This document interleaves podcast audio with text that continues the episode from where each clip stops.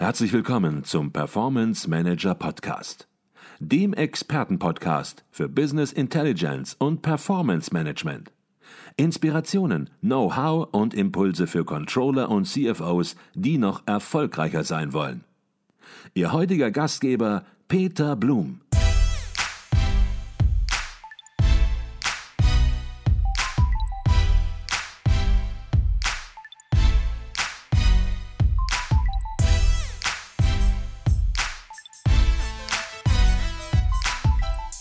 Jetzt haben Sie natürlich gerade schon gesagt, was Sie gemacht haben, also Kostenstellen mhm. äh, fielen gerade. Ähm, da haben wir jetzt noch gar nicht so im Detail drüber geredet. Ich glaube, das sollten wir natürlich jetzt noch tun, denn Jedox hat Sie in den letzten drei Jahren, das weiß ich, sehr gut nach vorn gebracht.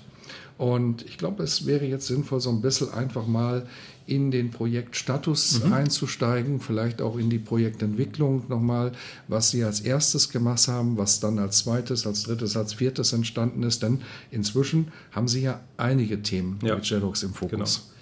Wir haben äh, Stand heute zwei vollständig voneinander getrennte JEDOX-Systeme. Mhm. Ein Produktivsystem, wo alle Mitarbeiter des Unternehmens bzw. alle mit einem JEDOX-Zugang eben darauf arbeiten können und ein komplett autarkes Testsystem, auf dem wir im Controlling JEDOX weiterentwickeln. Mhm.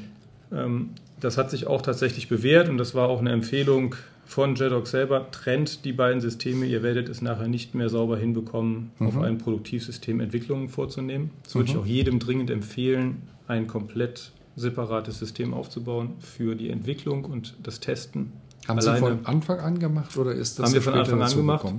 Also wir haben es nicht gemacht in der, in der Testphase, aber vom ersten Tag des Produktivsystems an hatten wir auch ein Testsystem daneben stehen. Mhm. Ähm, würde ich alleine, um Releases zu testen, mhm. Ist es einfach äh, vollkommen sinnvoll. Es gibt immer mal wieder neue Funktionen, die man vielleicht einbauen kann oder es schleicht sich irgendwo ein kleiner Fehler ein, den man dann im Testsystem erkennt, der auf dem Produktivsystem dann eben gar nicht erst auftreten muss. Mhm. Das ist, glaube ich, ein ganz wichtiger Punkt, weil immer wieder höre ich auch von Kunden, die eben kein Testsystem haben, die dann äh, neues Release aufspielen, eine neue Software, neues Software-Release aufspielen. Ja, und dann äh, plötzlich funktionieren Dinge nicht mehr so, ja. wie sie vorher funktioniert haben. Jetzt ist man aber nicht in der Testumgebung, sondern man ist in einem produktiven System. Das findet dann keiner lustig. Und wenn man sich dann überlegt, was ein Testsystem kostet, insbesondere im JEDOX-Umfeld, denn dort ist es ja wirklich sehr, sehr überschaubar, ja. ich glaube, dann rechnet sich das sofort und es ist ähm, äh, von großer Bedeutung hier Test- und Produktivsystem deutlich zu trennen. Mhm. Ähm, wir sind dann hingegangen und, und äh, haben Stand heute drei große Bereiche, die wir über JEDOX bearbeiten. Das ist einmal die klassische Kundensicht, alles das, was mit Kunden zu tun hat, Auftragseingang, Rechnungsausgang, ähm, Deckungsbeitragsrechnungen, mhm. wie entwickelt sich ein Auftragseingang für einen Kunden, für ein Land, für mhm. eine Region. Ähm, dann haben wir den, den klassischen Kostenstellenbereich. Ich glaube, das ist das, was in 99 Prozent aller BI-Systeme irgendwann mhm. auftaucht. Ähm, und wir haben als drittes einen Bereich, wo wir unternehmensinterne Prozesse mit Monitoren und Steuern. Mhm. Und dieser, dieser dritte Bereich der Prozesssteuerung ist auch derjenige, der ganz zum Schluss dazugekommen ist, wo wir gezielt mit den Fachbereichen zusammen dann tatsächlich die Zahlen gemeinsam entwickelt haben, die Datengrundlage entwickelt haben, Berechnungslogiken entwickelt haben. Einfach um da direkt von Anfang an auch die Akzeptanz in diesen Zahlen zu haben und wir haben es einfach gelernt. Die Kollegen wissen einfach viel besser, wie ihre Prozesse laufen, als wir es jemals wissen könnten im mhm. Controlling. Und die Daten, eben die Kundeninformationen, Produktinformationen, Kostenstelleninformationen, die kommen alle aus SAP oder haben Sie da auch noch andere Datenquellen aktuell? Die kommen zu 99,5 Prozent aus, aus, SAP. SAP. Mhm. Und dann gibt es ähm, ganz wenige Strukturdaten, die wir extern dazuladen. Ähm, um einfach noch eine Dimension nach anderen Kriterien aufbauen zu können. Äh, ich überlege gerade, ob wir noch andere tatsächliche Bewegungsdaten aus anderen Quellen haben. Aber im Wesentlichen ist es aus SAP. Wenn, dann sind es verschwindend geringe Genau. Reden wir vielleicht nochmal über das Thema Prozesse, Prozessmessung, mhm. weil das ist ja ein interessantes Thema. Äh, die anderen Themen sind auch interessant, aber das ist zumindest mal ein Thema, was nicht sofort auf der Hand liegt. Ähm, JEDOX einzusetzen, auch zur Prozessmessung. Ähm, für viele ist das jetzt möglicherweise noch gar nicht transparent. Was, wie setzt man Business Intelligence ein, um Prozesse zu messen? Ähm, haben Sie da so ein konkretes Beispiel mal, dass das ein bisschen mhm. Transparenter werden könnte, was Sie da ganz konkret machen? Ja, wir messen äh, zum Beispiel mit JEDOX unsere Liefertermintreue mhm.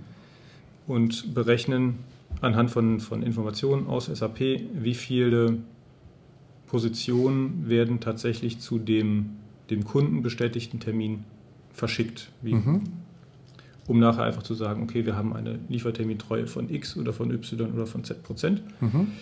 Ähm, haben diese Kennziffer der Liefertermintreue wieder zerlegt in Teilkennziffern, also auf einzelne Prozesse, die dazu beitragen, dass wir pünktlich liefern können und messen dann diese Teilprozesse. Wir messen zum Beispiel eine Lieferantentreue über JEDOX, wir messen eine Produktionstreue über JEDOX, wir mhm. messen eine Logistiktreue über JEDOX und vereinen diese Zahlen alle dann anschließend wieder mhm. in der gesamten Liefertermintreue.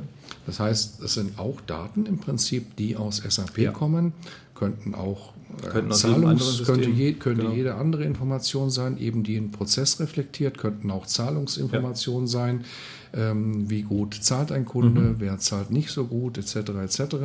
Also prozessuale Informationen, ähm, die ja manchmal in operativen Systemen überhaupt nicht analysiert werden. Die sind da, werden überhaupt nicht zur Kenntnis genommen und mit JEDOX äh, wird es eben möglich, äh, diese Prozesse auch zu steuern, zu controllen und natürlich, und das ist ja dann in der Regel wahrscheinlich auch der Hintergrund, äh, zu schauen, wo können wir optimieren, wo können wir was verbessern, an welcher Ganz genau, Stelle. Richtig. Ähm, welchen Prozess man damit steuert, ist, spielt letztlich keine Rolle. Mhm. Ähm, wir holen uns die Daten aus SAP in diesem Falle, bereiten sie so auf, dass wir sie nach unseren Kriterien auswerten können. Und ähm, dann hat man natürlich erstmal nur eine Aussage, okay, man ist zu x Prozent pünktlich oder eben unpünktlich. Und wenn man die Sache dann weiterdenkt, dann kommt man natürlich auch irgendwann mal dahin und sieht Entwicklungen, was, wo, an welcher Stelle hat sich was verändert, bevor die, äh, bevor die Liefertreue nach oben oder nach unten gegangen mhm, ist. Mhm. Kann ich irgendwo Indikatoren vielleicht entdecken, die mich schon ein bisschen vorzeitig darauf hinweisen, dass ich in mhm. naher Zukunft auf ein Problem laufen werde, um dann gezielt in den Prozess eingreifen zu können und ähm, an der einen oder anderen Schraube drehen zu können, vielleicht zu sagen, okay, wir müssen mal die Lieferzeit um wenige Tage verlängern oder mhm. wir können sie wieder reduzieren oder wir müssen zusätzliche Schichten einführen. Ähm, das ist natürlich dann die eigentliche Arbeit, die auf diesen Kennziffern dann basiert und daraus resultieren sollte. Mhm. Geht es jetzt äh, aktuell darum, das Bestehende zu etablieren oder ähm, haben Sie Themen schon in der Pipeline, wo Sie sagen, Mensch, das können wir auch angehen, da können wir auch Optimierungen erzielen und da nutzen wir auch JEDOX. Man hört, glaube ich, sehr deutlich bei Ihnen raus, äh, Herr Wurt, Sie arbeiten da ja, sehr, sehr strukturiert. Mhm. Das, das geht nicht durcheinander und das ist, denke ich mal, natürlich auch ein Erfolgsgeheimnis, äh, nicht äh, alles gleichzeitig anzugehen, ja. sondern nach und nach die Dinge abzuarbeiten und einen Plan zu haben. Glaube ich, das ist auch ganz wichtig. Ähm, was haben Sie so perspektivisch auf dem Zettel stehen? Äh, wir haben jetzt aktuell drei, vier Anforderungen aus den Fachbereichen, wo die Fachbereiche auf uns zugekommen sind und wir hätten gerne eine Auswertung dazu. Wir hätten gerne noch diese Kennziffer ähm, reportet. Wir hätten noch hierzu gerne mal eine Detailanalyse. Da, da sieht man auch, dass das Vertrauen aufgebaut mhm. ist und ähm, dass die Fachbereiche auf uns zukommen. Und das andere Thema, womit wir uns jetzt beschäftigen, ist ähm, die Prozesse, die wir in den letzten drei Jahren eingeführt haben, insbesondere Budgetierung und Forecasting, ähm, nochmal zu reflektieren und mhm. zu hinterfragen, war eigentlich all das, was wir in den ersten drei Jahren gemacht haben, sinnvoll und richtig? Oder sind wir an der einen oder anderen Stelle vielleicht übers Ziel hinausgeschossen? Mhm. Und fragen Informationen ab, die aber letztlich gar nicht relevant sind. Mhm. Weil man neigt durchaus dazu, ein bisschen zu viel ähm, abzufragen und zu viele Informationen einzusammeln, mit denen man am Ende aber nichts macht. Nichts macht. Mhm. Die, die, liegen dann da als, als Datenleiche, aber auswerten, ja, wenn man sich mal ganz tief in die Augen schaut, tut man es. Macht keiner was mit den Daten. Macht keiner was mit den Daten. Und okay. ob man da eben wieder einen Schritt zurückgehen kann, Prozesse vereinfachen, sodass der Aufwand, und Controlling ist Aufwand, mhm. insgesamt für alle im Unternehmen, ähm, dass da der Aufwand auch wieder ein Stück weit zurückgefahren werden kann. Mhm. Jetzt haben Sie ja zwei Jahre lang oder anderthalb Jahre lang allein gearbeitet mhm. und dann sind Sie irgendwann ähm, ja 2017 ja mit Advisio in Kontakt gekommen mit den BI Consultants äh, oder genauer gesagt mit einem. Denn gewechselt wird natürlich nicht jedes Mal bei einer Unterstützung. Ähm, ja, und lassen sich seitdem gelegentlich auch bei der Projektarbeit äh, unterstützen. Nicht viel, aber gelegentlich. Vielleicht die Frage, die interessant ist, auch für andere, wie wichtig finden Sie es, dass ein Partner, ein Business Intelligence Partner, ähm, nicht nur die Software beherrscht, sondern auch betriebswirtschaftliches Know-how hat. Sie haben ja gerade angesprochen, es geht äh, um Prozesse, es geht um Planung. Das heißt, das sind ja alles keine IT-Themen, das sind ja ganz klare ja. Controlling-Themen. Wie wichtig halten Sie das bei einem das halte ich, halte ich für, äh, für absolut entscheidend, dass ein Consultant nicht nur das System beherrscht, das sollte er natürlich in erster Linie machen, aber ähm, wenn, wenn ich mich mit einem Consultant über einen Forecast-Prozess unterhalte oder über einen Budgetprozess unterhalte, dann muss derjenige auch direkt wissen, was das ist. Mhm. Was, was ist ein Forecast, was ist ein Budget, wie sieht das ungefähr prozessual aus, wofür wird das benötigt, ähm, wie mache ich das in anderen Unternehmen, einfach um einen Ideenaustausch hinzubekommen, aber auch um nicht erklären zu müssen, erstmal eine Stunde lang, was ist eigentlich das Ziel von solch einem Prozess. Mhm. Und was für mich auch entscheidend ist, dass ähm, ein Consultant ein Gefühl mitbringt für relevante oder weniger relevante Kennzahlen. Weil mhm. man sich natürlich im, im Controlling schon mal ganz viele ganz tolle Kennzahlen überlegt. Und wenn dann von außen mal jemand sagt, naja, ist ja eine schöne Idee, die ihr da habt, aber überlegt euch nochmal fünf Minuten, was ist denn der praktische Nutzen davon? Mhm. Ich würde euch von dieser Kennzahl abraten. Mhm. Dann ist das ein nicht zu unterschätzender Mehrwert, der ähm, durch einen solchen Consultant entstehen kann. Mhm.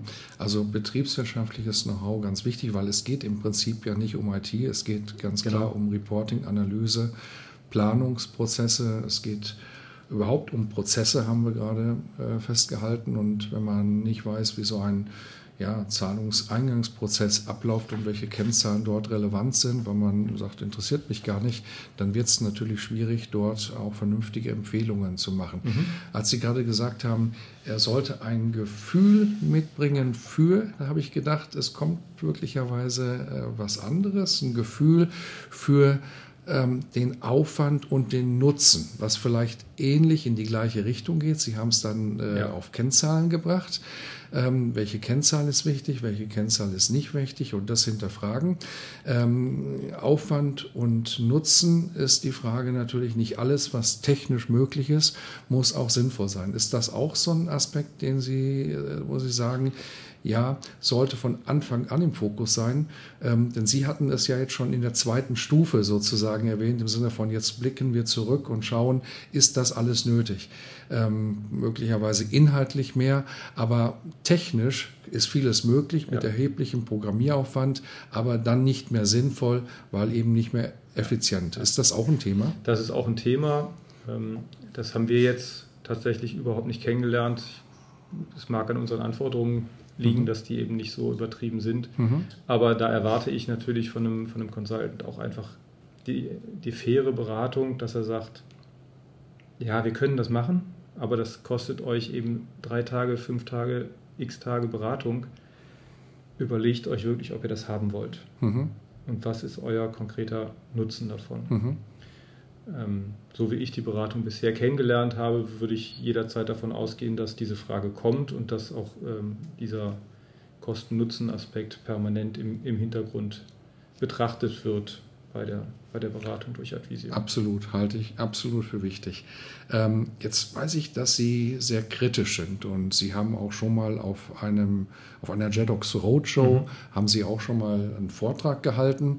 Ja, und ähm, dann habe ich eine Folie gesehen, in der Sie gesagt haben, ja, wir würden alles im Rückspiegel eigentlich schon in Summe schon genauso machen, aber da gibt es schon auch ein paar kritische Punkte. Und wahrscheinlich war Jedox dann ganz begeistert. Vielleicht hat es aber auch ihre Glaubwürdigkeit deutlich gesteigert. Jedenfalls haben sie auch noch mal ein paar Punkte rausgearbeitet. Ja. Jetzt wollen wir das nicht nur auf JEDOX, auf die Software ja. beziehen, sondern vielleicht mal ganz allgemein gefragt.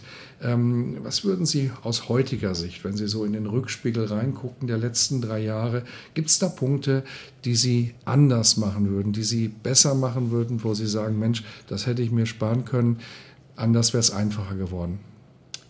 Ähm, ja, ich glaube, man muss sich am Anfang noch, noch genau überlegen, was will ich eigentlich an Daten produzieren und auswerten, um dann die grundlegende Architektur in diese Richtung ausrichten zu können.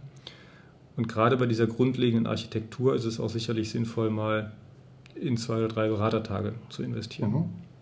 um dann ähm, Datenstrukturen festlegen zu können und zu vermeiden, dass ich vielleicht Dimensionen, die sich ganz ähnlich sind, doppelt anlegen muss. Und dann kann ich es vielleicht auch in einer ähm, vereinen oder es kommt auch der Hinweis, trenn die Dimensionen, damit es übersichtlicher mhm. wird. Ich glaube, man muss sich ganz am Anfang ähm, ein bisschen mehr Zeit noch dafür nehmen, zu, zu überlegen, was will ich als ersten Schritt eigentlich erreichen mhm. und das wirklich hundertprozentig definieren und dann dahin gehen, dass nachher ein BI-System immer lebt und sich auch permanent verändert und weiterentwickelt, ist aus meiner Sicht auch selbstverständlich, aber zumindest der erste Schritt muss hundertprozentig definiert sein.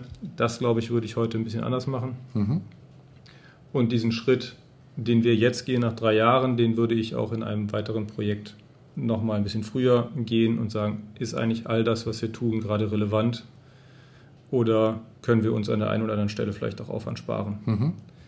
Ähm, das sind so für mich die beiden Themen, wo ich sage, ja, beim nächsten Einführungsprojekt ähm, mache ich die anders. Okay. Ja. Mit der Softwareentscheidung selbst, die ja sehr wichtig ist, mhm. weil wenn die falsch läuft und bei manchen Unternehmen ist die falsch gelaufen. Wir haben darüber auch schon in manch anderem Podcast berichtet, wenn Auswahlprozesse so ablaufen, dass man sich zunächst auf Reporting konzentriert, ein Jahr am Reporting arbeitet, dann Planung machen möchte und feststellt, die Software leistet Planung nicht. Ja. Äh, das sind natürlich dann ganz verheerende Situationen. Das sind massive Fehler in der Auswahl. In, der, in, diesem, in dieser Situation eben ähm, ja schon im Groben massive Fehler, die passieren. Ähm, ich höre aber raus, dass Sie mit der Softwareentscheidung grundsätzlich zufrieden sind. Da war alles bei Ihnen richtig, das ja. hat gepasst, weil Sie eben mit der Erfahrung und der Systematik Ihrer Anforderungen an genau. das Thema herangegangen genau. sind. Also die, die Softwareentscheidung würde ich in diesem Umfeld, in einem Unternehmen vergleichbarer Struktur und mit diesen Anforderungen jederzeit wieder so treffen. Mhm. Ähm, da habe ich überhaupt gar keine Bedenken, dass ich die mhm verändern müsste, dass ich da mich für eine andere Lösung entscheiden müsste. Mhm. Und ich glaube, das war jetzt auch nochmal genau der richtige Hinweis in einem vergleichbaren Unternehmen mit einer vergleichbaren Struktur. Es gibt da keinen Automatismus. Wenn Sie in ein anderes Unternehmen kommen, vielleicht auch Sie persönlich, ähm, dann würden Sie dort nicht immer das Gleiche empfehlen, sondern man guckt sich sauber die Anforderungen an. Und wenn dort Anforderungen anders gelagert sind, dann gibt es entsprechend auch andere Werkzeuge, ähm, die möglicherweise nicht JEDOX heißen. Und von daher eben ein hochindividueller Prozess, diese Anforderungen entsprechend zu definieren und dann zu einer Auswahlentscheidung getroffen, ja. zu kommen. Ja, absolut. Also es ist nicht in Stein gemeißelt. Mhm. Ähm, es gibt nicht umsonst ganz viele alternative Anbieter, aber in dieser Konstellation würde ich jederzeit wieder Jedox wählen. Ich glaube, das war ein ganz spannender Podcast, ein tiefer Einblick in Ihr Unternehmen, in Ihr Projekt, was Sie gemacht haben. Haben wir noch was vergessen, Herr Wood, wo Sie sagen, Mensch, das würde ich noch gerne loswerden? Das hat er mich jetzt nicht gefragt. Nee, aus meiner Sicht nicht. Okay, dann kommen wir schon zur letzten Frage im Podcast und die ist im Performance Manager Podcast immer gleich und die geht ungefähr so und bei Ihnen ist sie dann auch natürlich besonders spannend, weil Sie viele, viele Jahre Controlling-Erfahrung haben. Was würden Sie aus Ihrer Erfahrung was würden Sie jungen Controllern raten, die möglicherweise am Berufsanfang mhm. stehen? Ähm, ja, was sollen die machen, damit es mit dem Berufsweg, aber auch mit dem Lebensweg in die richtige Richtung geht? Gibt es da Erfahrungen, die Sie gemacht haben, gute oder vielleicht auch nicht so gute, wo Sie sagen, Mensch, das hätte ich anders machen können oder das habe ich genau richtig gemacht, ähm, die Sie weitergeben können, wo Sie sagen, das wären so ein, zwei, drei vielleicht sogar Punkte, ähm, die ich anderen mitgeben möchte? Also ich äh, persönlich glaube, dass es für einen Controller enorm wichtig ist, zu erkennen, dass Controlling keine exakte Wissenschaft ist. Mhm. Aus meiner Sicht hat Controlling sehr viel mit Try and Error zu tun und ähm, auch mal einen falschen Weg einzuschlagen und zu erkennen, okay, das bringt uns gerade gar nicht weiter, aber ich bin trotzdem nicht unglücklich darüber, dass ich in diese Richtung gegangen bin. Mhm. Ich habe für mich selber einfach gemerkt, auf dem Weg komme ich nicht weiter. Also ein, ein Controller muss dazu bereit sein, Fehler zu machen und ähm, auch mal kurzfristig zumindest einen, scheinbar einen falschen Weg zu gehen. Mhm. Ähm, daneben, glaube ich, muss ein guter Controller ein Gespür für Geschäftsmodelle entwickeln. Mhm. Letztlich geht es darum zu erkennen, wo findet in einem Unternehmen Wertschöpfung statt und wie kann ich diesen Wertschöpfungsprozess effizienter gestalten. Was ist tatsächlich wichtig für diesen Prozess und was ist weniger wichtig für diesen Prozess.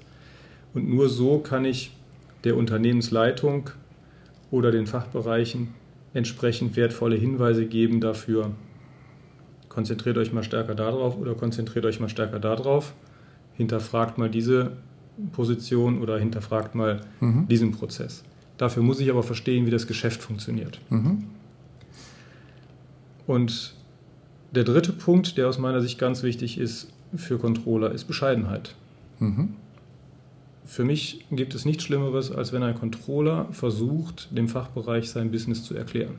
Mhm. Der Experte sitzt immer im Fachbereich, die kennen immer die Prozesse besser, die kennen das Geschäft besser, als ich es jemals kennen kann. Der Vertrieb ist in Kontakt mit dem Kunden, die Produktion ist in Kontakt mit ihrer Maschine, die Logistik ist in Kontakt mit ihren Spediteuren, mit dem Zoll, mit wem auch immer.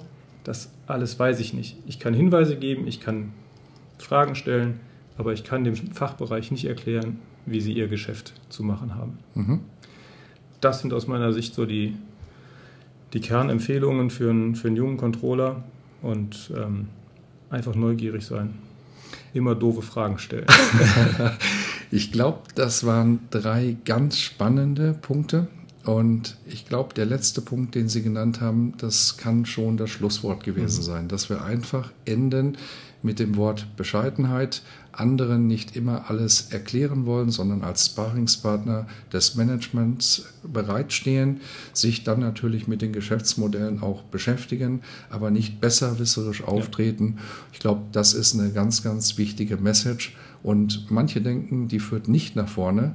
Ähm, weil man eben nicht dominant auftritt. Aber ich glaube, was Sie sagen, genau das Gegenteil ist mhm. der Fall. Genau. Dann bedanke ich mich Super. sehr herzlich gerne. für Ihren Einsatz für diesen Podcast, Herr Wurt, und für den tiefen Einblick in die Klutgruppe. Sehr gerne. Herzlichen Dank. Sehr gerne.